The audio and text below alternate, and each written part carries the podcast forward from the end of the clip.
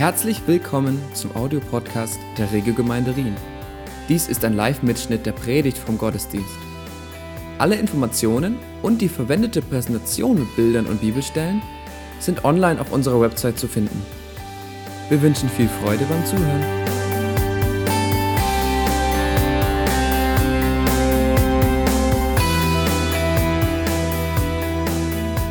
So, wir machen Fortsetzung heute in unserer Serie, der wir uns befinden. Die heißt Alive, wie die meisten schon mitbekommen haben sollten. Und ich hoffe, dass ihr selber alive seid, um das gut aufnehmen zu können. Und Gott uns ganz neu begegnet heute und uns lebendig macht. Es ist einfach großartig zu hören, wie wir vorhin gesungen haben. Es ist vollbracht. Jesus hat einen Sieg errungen. Er hat etwas getan durch sein Sterben am Kreuz, das Auswirkungen noch heute hat und das Menschen verändern kann. Und das finde ich gewaltig. In dieser Serie Alive geht es um das Wesen und das Wirken des Heiligen Geistes. Okay? Und äh, wir wollen den Heiligen Geist besser kennenlernen und dadurch auch mehr erleben. Das ist unser Wunsch, das ist unser Gebet. Und die Frage ist, ist das wirklich notwendig? Äh, kennt man den Heiligen Geist nicht? Wir sagen ja Vater, Sohn und Heiliger Geist. Ähm, ich glaube, dass es sehr nötig ist. Der, äh, ein Theologe, Alistair McGrath, der bringt das sehr gut auf den Punkt durch folgendes Zitat. Er sagt, der Heilige Geist ist das Aschenputtel der Trinität. Während die beiden anderen Schwestern zum Ball dürfen, muss er zu Hause bleiben. Etwas knackig und äh, traurig eigentlich rübergebracht, aber ich glaube, das spiegelt genau das wider, was in der Kirchengeschichte passiert ist, dass der Heilige Geist irgendwie untergegangen ist. Der Heilige Geist kommt in vielen Kirchen und Gemeinden, gerade in der westlichen Welt, gerade mal im Glaubensbekenntnis vor in ihrer Theologie vor. Da wird noch gebetet, ich glaube an den Heiligen Geist. So weit geht's. Doch im Leben vieler Christen spielt die Beziehung zum Heiligen Geist und das Erleben seiner Dynamik kaum eine Rolle. Und ich bin der Überzeugung, dass Gott dabei ist, das weltweit zu verändern. Die christlichen Bewegungen die weltweit am meisten wachsen, sind alles Kirchen und Bewegungen, die das Wirken des Heiligen Geistes betonen und dem Heiligen Geist Raum geben. Da muss man gar keine, das, das, reicht, wenn man einfach ein bisschen sich da äh, auskennt in der Geschichte von dem, was eigentlich weltweit im Moment passiert, die Statistiken anschaut. Die christlichen Gemeinden, die wachsen, wo es Bewegung gibt, wo, wo eben nach oben wachsen, nicht nach unten. Das sind alles Gemeinden, die dem Heiligen Geist Raum geben. Gleichzeitig muss man allerdings auch erwähnen, dass es die gesamte Kirchengeschichte durch immer wieder sogenannte erweckliche Bewegungen gab, die total schräg waren und die nach relativ kurzer Zeit die biblisch gesunde Umlaufbahn verlassen haben. Das ist dann wie so ein, wie so ein Luftballon, der irgendwie die Erdung verloren hat. Der ging dann und wir verlassen die, die Erdumlaufbahn.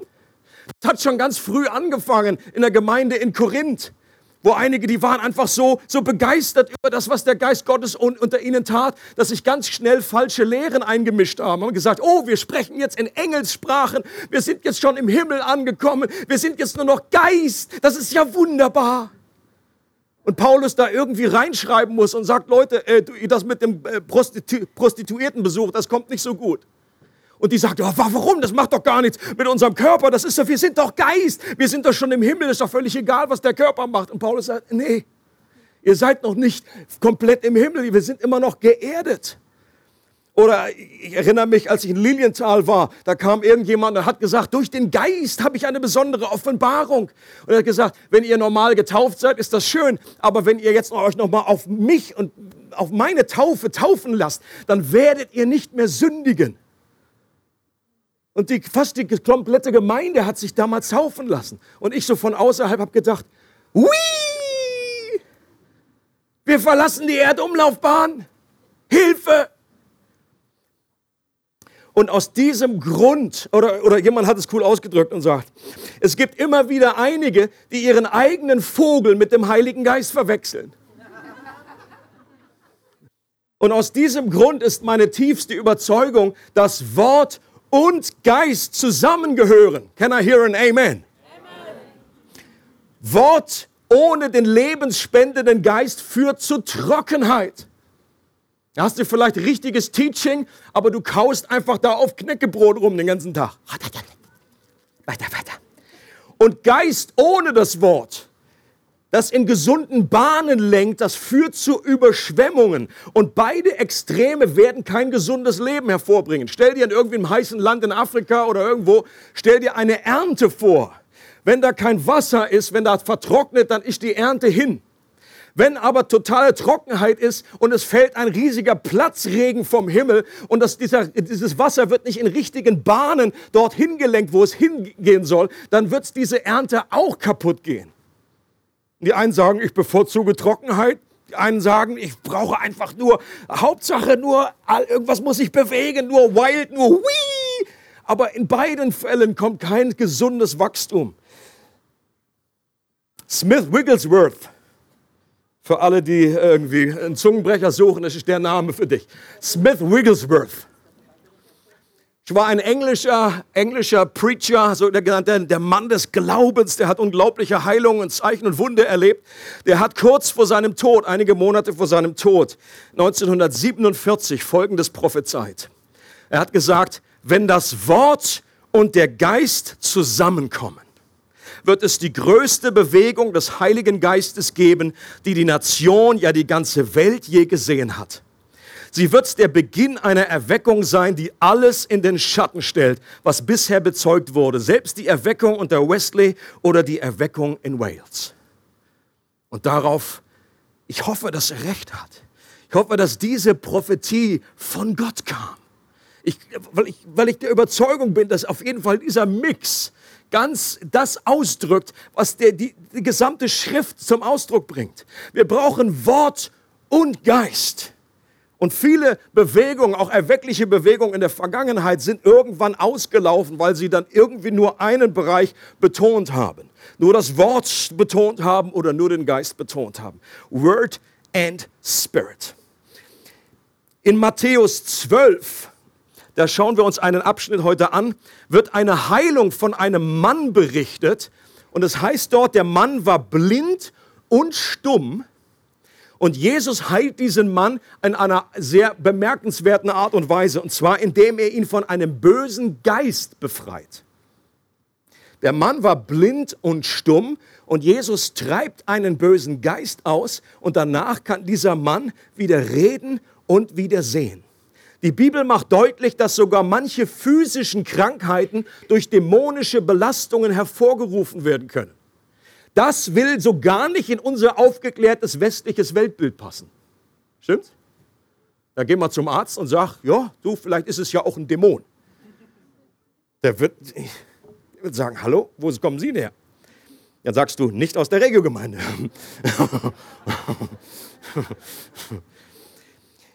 Dämonen, ist das dein Ernst?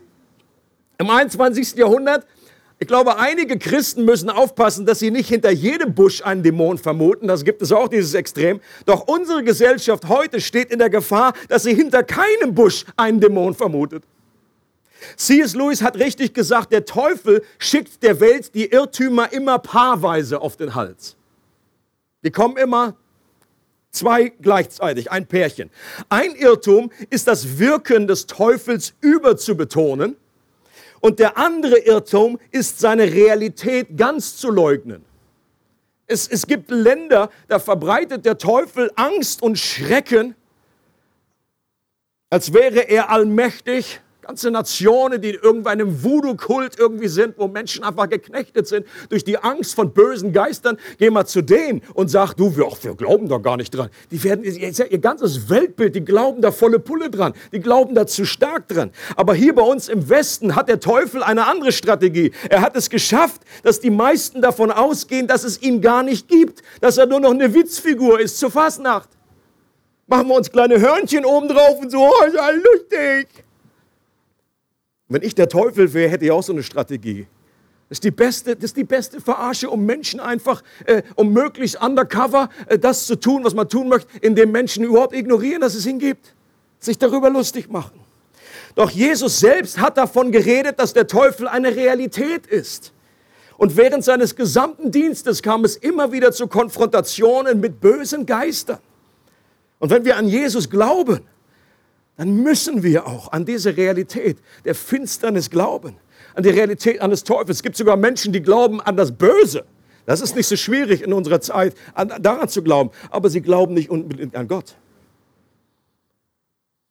Im Judentum des ersten Jahrhunderts hat keiner daran gezweifelt, dass es dämonische Mächte gibt. Bei vielen in der Volksmenge, als Jesus diesen Mann geheilt hat, führte diese Heilung dazu, dass sie ins Staunen gerieten und sich fragten, ist das etwa der Sohn Gottes? Das heißt, er treibt die Dämonen aus mit einem Wort.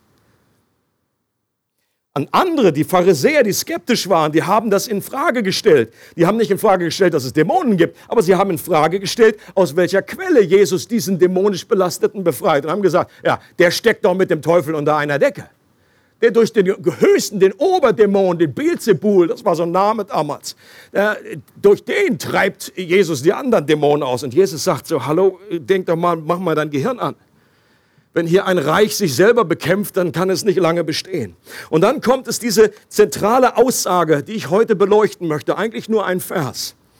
Und dann heißt, sagt Jesus, wenn ich die Dämonen nun aber durch den Geist Gottes austreibe, dann ist doch das Reich Gottes zu euch gekommen. Man kann interessante Entdeckungen machen, wenn man parallele Textstellen in den vier Evangelien miteinander vergleicht. Das ist mein Tipp fürs Bibelstudium. Wir haben vier Evangelien bekommen und äh, wenn du irgendwie und das kann manchmal richtige Kronleuchter dir angehen, wenn du mal die Parallelstelle anschaust, Matthäus oder was Lukas sagt, was Johannes sagt, und du siehst, was es da für Veränderungen gibt. Und die eine Stelle, die legt manchmal die andere aus, und so auch in diesem Beispiel. Wenn man die parallele Textstelle in den, äh, wenn man sich anschaut, jetzt hier im Lukas 11, dann heißt es, wenn ich die Dämonen nun aber durch den Finger Gottes austreibe, dann ist doch das Reich Gottes zu euch gekommen. So, und alle, die jetzt Augen haben zu sehen, können diese Dinge genau gegenüberstellen und finden eine interessante, machen eine interessante Entdeckung. Wir entdecken eine spannende Bezeichnung für den Heiligen Geist, die uns helfen kann, sein Wesen und Wirken besser zu verstehen. Nämlich der Heilige Geist wird als was bezeichnet? Als der Finger Gottes. Der Heilige Geist ist der Finger Gottes. Und ich habe mir ein paar Gedanken gemacht. Was, sagt, was bedeutet das? Warum sagt Jesus, der Heilige Geist ist wie ein Finger? Was macht der Finger? Und eine Bedeutung, glaube ich, äh, entdecken wir in dem berühmten Gemälde von Michelangelo. Das hilft mir persönlich hier weiter. Das werdet ihr kennen als ich persönlich im äh, Petersdom äh, war, glaube ich, letztes Jahr, äh, habe ich dann ähnlich, man, man, sieht das ja immer so und denkt, boah, das ist so Riesenhand da irgendwie, irgendwie, so kommt so ein Riesengemälde. Und dann stehst du da und musst an der Decke gucken und musst ewig lange suchen, bis du das Ding überhaupt findest. Das ist dann irgendwie so ganz oben da in der Mitte, dann irgendwie so ein kleines Bildchen und dann vermutest du das so irgendwie ohne Fernglas. Das ist das berühmte Gemälde, wo dann die rechte Hand, das ist Gottes Hand, die zu Adams Hand hinführt und die sich hier berühren oder berührt haben. Und vielleicht wurde Michelangelo sogar durch die Bezeichnung Finger Gottes inspiriert, dass er das so gemalt hat. Die Schöpfung von Adam wird hier in diesem Bild dargestellt und es kommt zu einer Berührung. Das ist dieser erste Punkt. Der Finger Gottes berührt er berührt etwas. Und durch die Finger findet ein lebensspendender Kontakt statt. Im Schöpfungsbericht wird uns gesagt, dass Gott dem Menschen seinen Odem, seinen Ruach in die Nase blies und er dadurch lebendig wurde. Und dieser Atem Gottes war der Heilige Geist, kein anderer. Ich glaube, dass genau dasselbe zum Ausdruck gebracht wird. Hier, der Geist Gottes ist wie der Finger, ist derjenige, der uns in den Kontakt, in die Berührung mit dem Menschen bringt. Und so ist es damals geschehen, dass der Mensch überhaupt lebendig wurde. Und da, wo sich Gott und Mensch berühren, da geschieht etwas. Da entsteht neues Leben.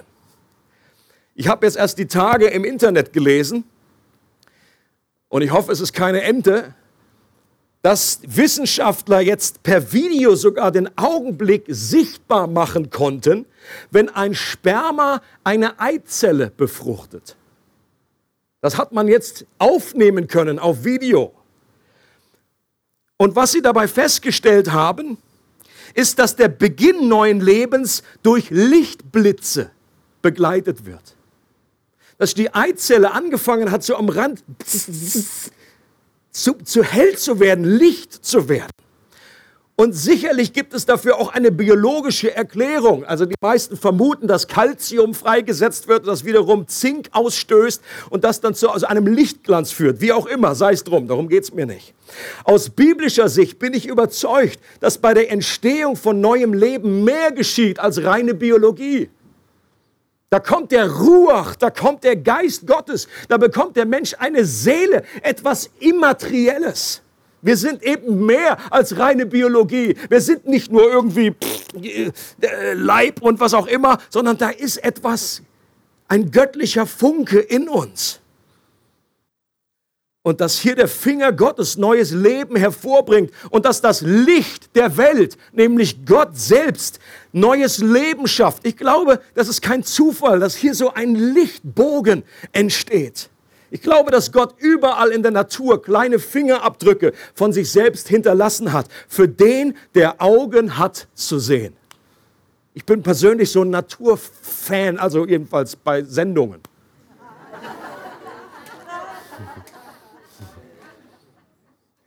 Und I love it. Ich liebe das einfach zu sehen, die ganzen BBC-Dokumentationen äh, und so weiter. Und du kannst einfach nur staunen, wenn sie immer wieder neues Zeugs entdecken, was Tiere irgendwie drauf haben oder solche Berichte irgendwie, was, was, was denn die Wissenschaftler, was, was Biologen, Chemiker, was auch immer, was sie entdecken. Das sind Fußabdrücke oder Fingerabdrücke von Gott, der, dieser, der sie dort hinterlassen hat. Und auch bei der Heilung, nee, bei, bei der was bei der natürlichen Schöpfung gilt, das gilt auch für die geistliche Neuschöpfung. Jedes Mal, wenn ein Mensch zum Glauben kommt und geistlich neues Leben entsteht, dann können wir davon ausgehen, dass der Finger Gottes, der Heilige Geist, das Herz eines Menschen berührt. Leute, und das geschieht auch heute noch dass du angerührt wirst von dem Finger Gottes, der Geist Gottes, der Leben schenkt. Der Geist ist es, der lebendig macht, sagt Jesus. Und der Finger Gottes macht aus einem harten, steinernen Herzen ein weiches, fleischernes Herz. Überall da, wo Gott uns berührt, da geschieht etwas Gewaltiges. Die Berührung des Finger Gottes macht aus einem verschlossenen Herzen ein offenes Herz. Das ist das, was passiert ist damals, als die erste Christin in Europa zum Glauben gekommen ist. Das war Lydia aus Philippi, dem heutigen Griechenland. Und, und Paulus kommt zu dieser Frau und er redet das Evangelium zu ihr. Und dann heißt es in der Apostelgeschichte, und Gott öffnete der Lydia ihr Herz. Was hier passiert ist, ist genau das. Der Finger Gottes hat diese Frau berührt, hat ihr Herz berührt und es hat Bzzzt gemacht und er öffnete ihr Herz. Etwas, was wir als Menschen alleine nicht tun können. Gott muss mit seinem Finger Menschen berühren. Und da, wo blinde Augen des Herzens sind, da macht dieser Finger die Herzen wieder sehend, damit sie von Gottes Licht durchflutet werden können. Und auch bei der Heilung des Mannes, die wir jetzt da äh, etwas uns anschauen, ist prinzipiell dasselbe passiert. Der Heilige Geist, der Finger Gottes hat diesen Menschen berührt. Und da, wo Gott und Menschen sich berühren, ich sage es noch einmal, wenn es da Bzzzt macht, da passiert immer etwas. Wir und unser im 21. Jahrhundert, wir haben das Bild vor Augen unser, eines Touch-Displays. Ist genau ähnlich, kannst du vergleichen. Da, wo du drauf toucht, da passiert was. Mit unserem Finger berühren wir eine berührungsempfindliche Oberfläche, genannt Touch Display, und dann macht es Psst und eine App geht auf.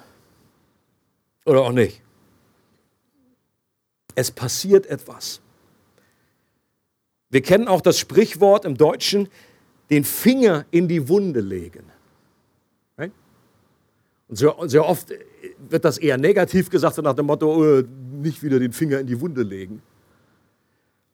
Aber überall da, wo Jesus auf Menschen traf, hat er den Finger Gottes in die Wunden der Menschen gelegt. Und in unzähligen Fällen, um die Wunden zu heilen und in einigen Fällen auch, um den Menschen zu zeigen, dass sie da überhaupt eine Wunde haben, die geheilt werden sollte. Denn Jesus konnte eben auch sehr herausfordernd sein, gerade den Menschen, die ihm kritisch gegenüberstanden, den Pharisäern, den Schriftgelehrten damals. Da hat Jesus den Finger in ihre Wunde gepackt und das hat erstmal Schmerzen hervorgerufen. Die haben sich tierisch aufgeregt und gesagt, was, das ist doch unglaublich, diese, was der Kerl hier erzählt. Aber Jesus hat das getan auch aus Liebe weil er wollte, dass die erstmal verstehen, dass sie krank sind, dass sie eine Wunde haben. Jesus hat gesagt, nur wer blind ist, kann geheilt werden. Nur wer weiß, dass er krank ist, ruft nach einem Arzt. Und viele, das größte Problem der damaligen Menschen war, was auch heute ein großes Problem ist, dass viele Leute nicht wissen, wo der Schuh drückt, dass viele nicht wissen, wo sie eigentlich krank sind. Was du sagst, wenn du sagst, Jesus ist die Antwort, sie fragen, wo, was ist die Frage? Und bei vielen körperlichen Heilungen und Befreiungen hat Jesus auch buchstäblich seine Finger in die kranke Stelle äh, gelegt. Wir erleben zum Beispiel, ein, ein Mensch wurde geheilt äh, und dann steckt Jesus seine Finger in die Ohren rein. Auch eine interessante Variante. Oder er berührt die Augen mit seinen Fingern. Jesus berührte Menschen mit seinen Händen, er legte sie ihnen auf und hat dadurch auch ein sichtbares Zeichen gegeben für das, was hier im Unsichtbaren geschieht. Er hat dadurch Menschen nicht nur körperlich, sondern auch seelisch geheilt. Denken wir mal an die äh, Situation, wo ein Aussätziger kam. Und das in der damaligen Zeit erstmal physiologisch natürlich als, als Krankheit schlimm, aber auch die Ausgrenzung. Vielleicht war die seelische Qual dieser, dieser, dieser Krankheit noch viel schlimmer. Denn das waren Menschen, die ohne Berührung leben mussten. Sie waren ausgestoßen. Niemand durfte sie anfassen. Und das war ein Ausdruck des Alten Testamentes, wo eigentlich deutlich werden sollte, dass da eine, etwas, etwas ist, was zwischen Gott und den Menschen steht. Aber Jesus im Neuen Testament, im Zeitalter der Gnade, er kommt und berührt diese Person. Und er hat keine Angst, sich anzustecken, weil er weiß, dass die Gnade, weil die Liebe Gottes stärker ist und sie fließt von ihm und verändert die Situation. Und er lässt sich nicht anstecken von einer Unreinheit. Und was muss das mit dieser Person gemacht haben? Dass endlich mal nach Jahren vielleicht wieder angefasst wurde von einem Menschen, eine Berührung empfangen hat, gerade weil sie nicht berührt werden durfte. Und es ist doch interessant, wie wichtig bei uns Menschen Berührung ist. Ein Kleinkind, das keine Berührung erfährt, verkümmert, auch emotional. Und hier ist auch gerade wieder ein Plädoyer oder eine, eine, eine Dankwertschätzung an alle Mütter, die natürlich, wenn das Kind früh, frisch ist, früh geboren ist, äh, besonders einfach ihm Zuwendung geben. Es berühren, auch wenn sie älter sind, auch wenn sie 18 sind, dann würden sie auch noch gerne berühren, auch wenn sie das nicht so gern sagen. Aber gerade die, die Babes oder wo einfach Berührung, der Finger, die, die, die Hände, die einfach das Kind halten. Warum halten sich Paare eigentlich an den Händen? Schon mal gefragt? Also ich habe ich hab manchmal überlege ich so, meine Güte, was machen wir da eigentlich? Ich meine, ich habe ja nicht Angst, dass meine Frau verloren geht, wenn wir irgendwie. Warum hält man sich die Hand? Auch das ist letztendlich ein Abbild von dieser Berührung zwischen Gott und Mensch. Da wird etwas eine Nähe zum Ausdruck gebracht. Ich glaube, das widerspiegelt auf menschlicher Ebene, wozu Gott in der Lage ist, wenn uns der Heilige Geist berührt. Und der Vater hat unsere Erlösung geplant. Der Sohn hat sie am Kreuz erkauft und der Heilige Geist wendet sie in unserem Herzen an. Psst. Er macht sie real. Er macht die Wahrheiten des Evangeliums real und erfahrbar. Ein schönes Beispiel ist die Liebe Gottes. Wenn es heißt in Römer 5, die Liebe Gottes wird ausgegossen in unsere Herzen durch den Heiligen Geist, der uns gegeben ist. dann ist das eine unglaubliche Erfahrung, wenn man nicht nur oben im Kopf weiß, Gott liebt mich, das habe ich irgendwie gehört, ja, Gott liebt mich, Gott liebt mich. Und wie viele Christen hungern und dürsten danach, nach dieser Erfahrung. Jawohl, Gott, der, der Finger Gottes, der Geist Gottes hat mich berührt am Herzen. Und auf einmal ist die Liebe Gottes ausgegossen in mein Herz durch den Heiligen Geist. Und ich erlebe diese Wahrheit, die objektiv richtig ist. Und jeder Christ kann sie rezitieren. Aber so viele Christen äh, sehnen sich auch nach dieser Realität, nach dieser Gegenwart, ich inklusive. Und ich möchte das immer wieder erleben, dass Gott seine Liebe mir offenbart. Das geschieht manchmal durch wie ein Wort. Erinnert euch, als Jesus auferstanden war und dann Maria Magdala, sie sucht ihn und sie denkt, sie redet mit dem Gärtner, denkt sie. Hast du den Jesus irgendwie weggelegt? Und dann sagt Jesus nur ein Wort zu ihr. Maria. Heute, da war fertig. Da war ihr Herz gerade, es war bst. Der Heilige Geist, seine Liebe ist real geworden. Auf einmal erkennt sie nur mit einem Wort, nur mit einem Namen. Er ruft ihren Namen, Maria. Interessant ist auch, dass wir als Nachfolger Jesu grundsätzlich denselben Auftrag haben wie Jesus. Grundsätzlich. Und Jesus betont hier nämlich ausdrücklich, dass er die Dämonen durch den Geist Gottes austreibt. Das ist ein interessanter, wichtiger Hinweis. Jesus sagt hier nicht, ich treibe den aus, weil ich Gott bin, sondern er sagt, ich treibe sie aus durch den Heiligen Geist. Viele Christen gehen wie selbstverständlich davon aus, dass Jesus alle Heilungen und Befreiungen vollbracht hat, weil er eben Gott war. Und auch wenn es stimmt, dass Jesus auf der Erde vollkommener Mensch und vollkommener Gott zugleich war, so gibt es doch einige Stellen, die darauf hinweisen, dass der Heilige Geist durch Jesus gewirkt hat. Wie hätte Jesus sonst seine Vollmacht an die Jünger delegieren können? Wie hätte Jesus sagen können, okay, jetzt geht ihr zwölf los an die Apostel und heilt Kranke, treibt Dämonen aus? Wie hätte er das an die 70 delegieren können? Wie hätte er später sagen können an jeden einzelnen Christ, wer glaubt, der wird die Werke auch tun, die ich getan habe. Und sogar noch größere, was ich allerdings quantitativ äh, verstehe und nicht unbedingt qualitativ. Aber trotzdem, er hat, er hat äh, ihnen diese Autorität verliehen und hat gesagt, das ist auch prinzipiell möglich für einen Nachfolger Jesu. Und auch wenn Jesus als vollkommener und sündloser Mensch, der in einer unbetrübten Beziehung zum Heiligen Geist lebte und den Geist ohne Maß hatte, im Unterschied zu mir, ich habe ihn mit Maß, aber Jesus hatte ihn ohne Maß und er glaube, er spielt in einer eigenen Liga und seine Trefferquote wird unerreicht bleiben, so haben wir doch prinzipiell denselben Auftrag, andere Menschen mit dem Finger Gottes in Berührung zu bringen. Okay? Das ist unser Auftrag. Leben zu bringen, Hoffnung zu bringen durch den Geist, der in uns ist. Heilung und Befreiung zu bringen. Das Reich Gottes, das in Gerechtigkeit, Frieden und Freude im Heiligen Geist besteht, auszubreiten. Warum? Weil derselbe Heilige Geist, durch den Jesus gewirkt hat, auch uns zur Verfügung steht. Auch durch uns wirken will und Menschen berühren will. Und das ist für mich amazing. Das ist amazing. Und ich muss ehrlich gestehen, dass ich noch, noch nicht genügend erlebe von dem und mir noch so viel mehr wünsche, dass der Geist Gottes, der Finger Gottes durch mich hindurch andere Menschen berührt, dass, die, dass sie in Kontakt kommen mit dem Finger Gottes und verändert werden. Wünschst du dir das auch? I hope so.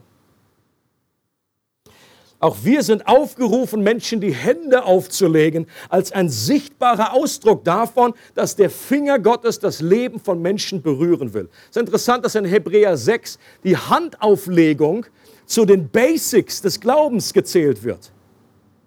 Da wird aufgezählt, okay, das ist die Taufe und, und Gerechtigkeit und so weiter. Und da wird auch genannt die Handauflegung. Gehört zu den absoluten Grundlagen. Ich glaube, das ist dieses Verständnis, dass man einfach weiß, ich bin jemand, der den Geist Gottes in sich trägt, der Finger Gottes kann durch mich anderen berühren. Und das ist eigentlich nur eine Hilfe, um sichtbar zu machen, wenn wir jetzt jemanden die Hand auflegen, dass wir in dieser inneren Gewissheit sind, jetzt kann Gott diese Person berühren. Das soll eine Glaubenshilfe sein. Das ist nichts Magisches, aber es ist eine Glaubenshilfe, dass der Finger Gottes diese Person jetzt anrührt. Und manchmal reicht eben auch ein Wort. Es muss nicht nur, es muss nicht immer die Hand aufgelegt werden. Jesus hat auch nicht ständig die Hände überall aufgelegt, wohin kam. Gerade das hat ja so die, die, die damals die, die äh, Menschen überrascht gesagt, er, er, er befreit Menschen, er treibt Geister aus durch sein Wort. Auch durch das Wort, wenn der Geist Gottes eine, ein Wort in uns lebendig macht, durch ein prophetisches Reden oder wenn äh, unsere Worte Kraft vom Heiligen Geist bekommen, dann kann genau dieser Finger Gottes einen Menschen berühren. Und der Finger Gottes hat noch mindestens eine weitere Bedeutung. Er ist wie ein Zeigefinger Gottes. Und er zeigt immer auf Jesus und sein vollbrachtes Werk der Erlösung. Und hier habe ich auch ein Bild mitgebracht vom Isenheimer Altar. Wer hat den schon gesehen von euch? Der ist ja jetzt nicht wahnsinnig weit weg. Wer ihn noch nicht gesehen hat, könnt ihr mal äh, hier so ein paar äh, Kilometer nördlich fahren. Und auch hier wird Johannes, der Apostel Johannes ist derjenige, der hier mit diesem Finger abgebildet wird. Weil Johannes dafür bekannt ist, auch gerade sein Evangelium, dass er vom Worte Gottes aus immer auf Jesus hindeutet. Und er sagt, das ist der Finger, der, wo, wo Johannes durch den Heiligen Geist auf Jesus am Kreuz hindeutet und hinweist. Eine interessante Aussage, die, die, die, Jesus trifft, nachdem er gesagt hat, wenn ich durch den Geist Gottes oder durch den Finger Gottes Dämonen austreibe, ist das Reich Gottes zu euch gekommen. Dann sagt er direkt im Anschluss, solange ein starker Mann in voller Bewaffnung sein Haus bewacht, ist sein Besitz in Sicherheit. Doch wenn ein Stärkerer ihn angreift und ihn besiegt, nimmt er ihm alle seine Waffen weg, auf die er sich verlassen hat, und verteilt die Beute. Wenn man das nicht kennt, diese Stelle, denkt man erstmal so, äh? wer das denn? Wovon redet Jesus? Es ist etwas geheimnisvoll, wie Jesus das ja ausdrückt, aber eigentlich ist doch klar, dass er von seinem Sterben am Kreuz spricht. Das ist jedenfalls meine Überzeugung. Jesus ist nämlich der Stärkere, der den Starken, den Teufel, am Kreuz besiegt und entwaffnet hat und mit jeder einzelnen Heilung, mit jeder Befreiung, mit jeder Vergebung verteilt Jesus die Beute und gibt den Menschen wieder zurück, was der Feind Gottes ihnen geraubt hatte. Jesus hat gesagt, dass der Heilige Geist ihn selbst verherrlichen wird. Das heißt, der Heilige Geist, der Finger Gottes, zeigt immer auf Jesus. Immer auf Jesus eines der besten Merkmale und, und, und der Lackmustest, um zu sehen, ob wirklich in einer Bewegung, in einem Wirken, irgendwie in einer wirklichen Bewegung, äh, ob der Geist Gottes am Wirken ist, wirst du daran erkennen, dass hier auf Jesus hingedeutet wird. Nicht auf Menschen, nicht irgendwie auf Engel, nicht auf irgendwelche anderen Personen, sondern auf Jesus hingedeutet wird die beste, äh, der beste Lackmustest, um zu erkennen, ob der Geist Gottes hier Raum hat oder ob es nur ein Vogel ist von jemand anderen. Und der Heilige Geist, hatten wir schon mal erwähnt in der Predigt, er ist vergleichbar mit einem Leuchtstrahler, der Jesus auf der Bühne hell anstrahlt. Ich werde jetzt hier äh, angestrahlt, aber Jesus strahlt, äh, der Heilige Geist strahlt Jesus an stellt sich auch selber nicht in den Mittelpunkt, sondern er strahlt Jesus an. Und er möchte, dass Jesus groß rauskommt. Und deshalb ist jede Heilung, jede Befreiung, die der Heilige Geist wirkt, ein Fingerzeig auf Jesus, der am Kreuz jeden einzelnen Segen ermöglicht hat. Und deswegen haben die Apostel damals auch immer peinlich darauf geachtet, dass es Jesus war, der durch sie heilte und nicht sie selbst. Es gibt Apostelgeschichte 3, die Szene, wo Petrus jemanden geheilt hat und dann, äh, und dann hinterher sagen sie, boah, was ist hier los und so weiter. Und sie sagen, Leute, jetzt glaubt doch nicht, dass wir den irgendwie aus unserer Kraft geheilt hätten. Wir können irgendwie keine Maus heilen. sondern es ist Jesus, der Auferstandene, der heilt durch uns. Oder in Apostelgeschichte 14, da wird es noch krasser. Da ist Paulus, ich glaube, es war äh, äh, äh, Barnabas oder Apollos, weiß nicht mehr, auf jeden Fall die beiden. Und dann heilen sie eine Person, einen Gelähmten, und dann kommt das ganze Dorf zusammen. Die bringen schon Kühe mit, die sie schlachten wollen, und sie wollen jetzt den Göttern opfern, weil die Götter sind Menschen geworden und sind zu uns herabgekommen. Und die so, hallo? Die haben schon ihre Klamotten zerrissen und das, das war denen total unangenehm. Haben gesagt, Leute, habt ihr denn überhaupt nicht verstanden, was wir gesagt haben? Gerade von dieser Art von Denke, von diesem Götzendienst sollt ihr umkehren. Wir sind doch nicht diejenigen, die etwas vollbringen. Es ist Gott, der durch uns geheilt hat.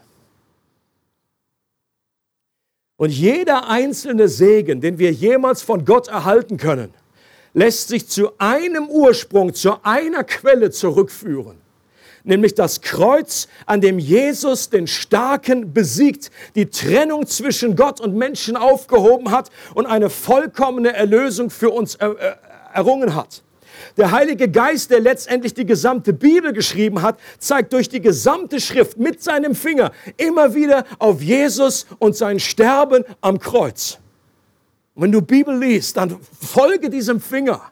Sag, Heiliger Geist, Finger Gottes, zeig mir immer wieder, wo Jesus ist. Die gesamte Schrift, Jesus hat selber gesagt auf dem Weg nach Emmaus, er hat gesagt, versteht ihr immer noch nicht, dass das gesamte Alte Testament von mir redet. Und er zeigte ihnen, was ihn betraf im ganzen Alten Testament, dass er das wahre Passalam ist, dass Jesus die wahre Arche ist, dass Jesus der wahre Tempel ist, dass Jesus der wahre Prophet ist, der wahre Priester, der wahre König, dass Jesus das Manna ist in der Wüste, dass Jesus das Wasser ist in der Wüste, dass Jesus das Licht ist. Die ganze Schrift redet von mir. Und interessant finde ich auch das Muster, das sich durch die Wunder und die Heilungen zieht. Die meisten Wunder und Heilungen, die Jesus gewirkt hat, die hat er nicht wie ein Superheld vollbracht. Die hat er nicht wie ein Superman vollbracht oder ein Tor. Kennt der Tor hier mit dem fetten Hammer? Diese Art von Superhelden, die handeln aus ihrer Kraft und Stärke und bleiben aber von dem Leiden unberührt. Ja, wenn Superman irgendwie auftaucht, dann gibt es hier Laserstrahlen aus dem. Und wenn Jesus so gehandelt hätte, dann hätte, wenn es nur darum gegangen wäre, irgendwie zu zeigen, wer die meiste Power hat, um zu zeigen, ein nacktes Display von seiner, von seiner Kraft und Gewalt, dann hätte Jesus eigentlich ganz andere Wunder tun können. Wenn es nur darum ginge zu zeigen, ich habe die Vollmacht, ich bin der Gott aus dem ganzen Universum, warum hat Jesus nicht, so wie Master Yoda, den Tempel genommen, so, und so ein bisschen hochgehoben? Paar Meter schweben lassen, den Tempel, und dann wieder abgesetzt. Und alle so, wow. Okay, das wäre das wär mein Vorschlag gewesen. Wenn Gott das nochmal sich den Plan neu ausgedacht hätte. Gut, Jesus hat, manche Wunder gehen in diese Richtung. Wenn er zum Beispiel auf dem Berg ist, wenn dann plötzlich sein, sein, er anfängt zu glühen, zu strahlen. Aber da waren nur drei People dabei. Ich sage, meine Güte, warum nicht ein paar mehr? Aber die meisten Wunder, hat Jesus eigentlich getan, um die Schöpfungsordnung wiederherzustellen, um das wieder zu heilen, was kaputt gegangen ist, um Menschen anzurühren, sie zu befreien von Bindungen, von dunklen Schatten, die sie verfolgen, ihre Gesundheit wiederherzustellen. Das war sein zentraler Auftrag. Als Jesus die Frau mit dem Blutfluss heilt, da ist eine interessante Beobachtung drin. Da merkt er nämlich, wie Kraft von ihm selber ausging. Und hier ist der Unterschied zwischen einem Superhelden, wie er Übernatürliches tut, und wie Jesus das Übernatürliche einsetzt. Jesus merkt, wie Kraft von ihm ausging und in diese Frau fließt. Das heißt, die Frau bekam seine Stärke und Jesus wurde in diesem Moment schwächer. Für mich auch ein interessanter neuer Gedanke. Die Frau bekommt, es gab, ein, es gab einen Austausch. Jesus nahm ihre Schwachheit in sich auf. Oder anderes Beispiel, bei der Frau, die beim Ehebruch ertappt wurde, konnte Jesus Vergebung aussprechen und gesagt, geh hin, ich verurteile dich nicht. Eigentlich vom Gesetz her hätte jemand die, die Frau steinigen sollen. Aber Jesus sagt, ich verurteile dich nicht. Wie ist das möglich? Es ist möglich, weil im Schatten des Kreuzes Jesus ihre Schuld auf sich genommen hat. Und jede der Heilungen und Befreiungen, die durch den Geist Gottes gewirkt wurden, waren ein Fingerzeig auf das Kreuz, an dem Jesus die Schwachheit, die Schuld, die Krankheit, die Schmerzen der Menschheit auf sich nahm und daran elendig zugrunde ging, damit wir seine Kraft, seine Vergebung, seine Heilung und sein Leben erfahren können. Ein ganz anderer Hero, eine ganz andere Art, um seine Kraft zu demonstrieren. Kein Superman, keine Superwoman, sondern Jesus wurde schwach. Und die Schwachheit Gottes, heißt es im Korintherbrief, ist stärker als alles, was in dieser Welt überhaupt stark sein kann. Und durch diese Art der Erlösung hat er uns befreit. Und der Heilige Geist fühlt sich in einer Atmosphäre besonders wohl, wenn wir bei allem, was wir tun, Jesus in den Mittelpunkt stellen. Amen. Das sollte unsere innere Haltung sein, dass wir immer wieder auf ihn zeigen, bei jeder Heilung Jesus die Ehre geben. Und wenn wir diese innere Haltung kultivieren, dass Jesus groß rauskommt und angestrahlt wird. Und außerdem werden wir auch nur dann die Kraft des Geistes in Aktion erleben, wenn wir sie nicht im Superman-Style erhalten wollen. Also ich kenne das aus meinem eigenen Leben. Ich glaube, es gibt viele Christen, die beten auch und sagen, Gott, das klingt total cool, was ich irgendwie gesehen habe, vielleicht auf Konferenzen, was ich gesehen habe, was ich gelesen habe in Büchern. Ich möchte auch so eine Power haben wie der und der. Ich möchte auch einfach so die Hand auf jemanden legen und so ein Das gefällt mir, das ist cool. Special Effects, genau. Wir wollen diese Power, aber sehr oft wartet Gott oder kann uns diese Kraft in der Art nicht geben, weil wir sie in einer falschen Motivation suchen, weil wir eigentlich mehr diese Superman oder Superwoman irgendwie im Hinterkopf haben. Wir möchten im Grunde dadurch, dass Leute dann sagen, boah, was bist du gesalbt? Hast du irgendwie eine Kraft an dir? Das ist ja unglaublich. Du solltest gleich ins Fernsehen. Und wir so, naja, habe ich auch schon dran gedacht. Wir sollten den Fußspuren Jesu folgen und diese Kraft in der folgenden Art suchen. Die Fußspuren Jesu, wenn wir das nachahmen, was Jesus getan hat, dann sollen wir unser Leben verlieren. Wir sollen unser Kreuz auf uns nehmen. Wir sollen bereit sein, schwach zu werden. Wir sollen bereit sein, Leiden auf uns zu nehmen. Wir sollen bereit sein, unseren Ruf zu riskieren. Und das klingt nicht so nach Superman, Superwoman, right? Aber es ist der Weg des Kreuzes, der Weg der Nachfolge. Es ist interessant, dass Jesus durch seine Wunder, die er getan hat, immer mehr in Schwierigkeiten kam, immer mehr Leiden auf sich genommen hat. Man müsste doch eigentlich genau andersrum denken. Jesus heilt Lazarus oder heilt ihn, das heißt, er weckt ihn von den Toten auf. Und dann heißt es, ab da haben sie versucht, Jesus umzubringen. Also, hä? Hallo? Da ist jemand gerade, der hat einen Toten auferweckt und ihr wollt ihn umbringen. Die, die Versuche, die verschiedenen Heilungen und Befreiungen haben im Grunde Jesu Ruf ruiniert. Sie haben dazu geführt, dass er letztendlich ans Kreuz geschlagen wurde. Und interessant, du kannst, ich glaube, meiner Überzeugung nach, bei jedem, der, der sehr, Mann oder Frau Gottes, die viel das Übernatürliche erleben, du kannst in ihrer Biografie gucken und du wirst erleben, dass da Leiden in ihrem, auf ihrem Weg sind. Dass da eine, ein, ein Pfahl im Fleisch ist, dass da eine Schwachheit ist, dass sie eine, eine gewisse Stigma mit sich rumtragen. Vielleicht ist es der Ruf, der irgendwie flöten gegangen ist und dass es einen Preis gekostet hat. Dass es nicht einfach so ist, oh, einfach gebrauche mich, ich werde Superman sein, Superwoman. Gerade in den Momenten, wo Leute am Ende waren, dort, wo sie zerbrochen sind, da, wo sie gesagt haben, Gott, ich kann nicht mehr weiter. Durch Schwierigkeiten in ihrem Leben sind sie hingeführt worden an einem Punkt, wo Gott sie unglaublich gebrauchen kann, damit sie sich auch selber nicht erhöhen. Ansonsten wird die Gefahr un unglaublich groß sein. Äh, es ist faktisch nicht möglich, Gewaltiges für Gott zu tun, wenn du nicht innerlich gefestigt bist.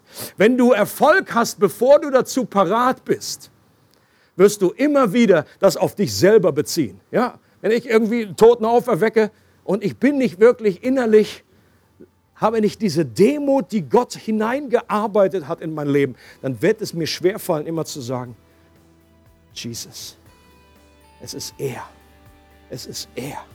Es geht nicht um mich, es geht nicht um meine Ehre, es geht um ihn.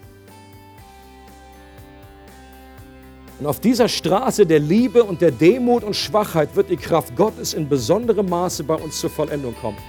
Der Finger Gottes wird Menschen anrühren und heilen und immer wieder auf Jesus zeigen und ihn verherrlichen. Das war der Auftrag von Jesus und das ist auch unser Auftrag.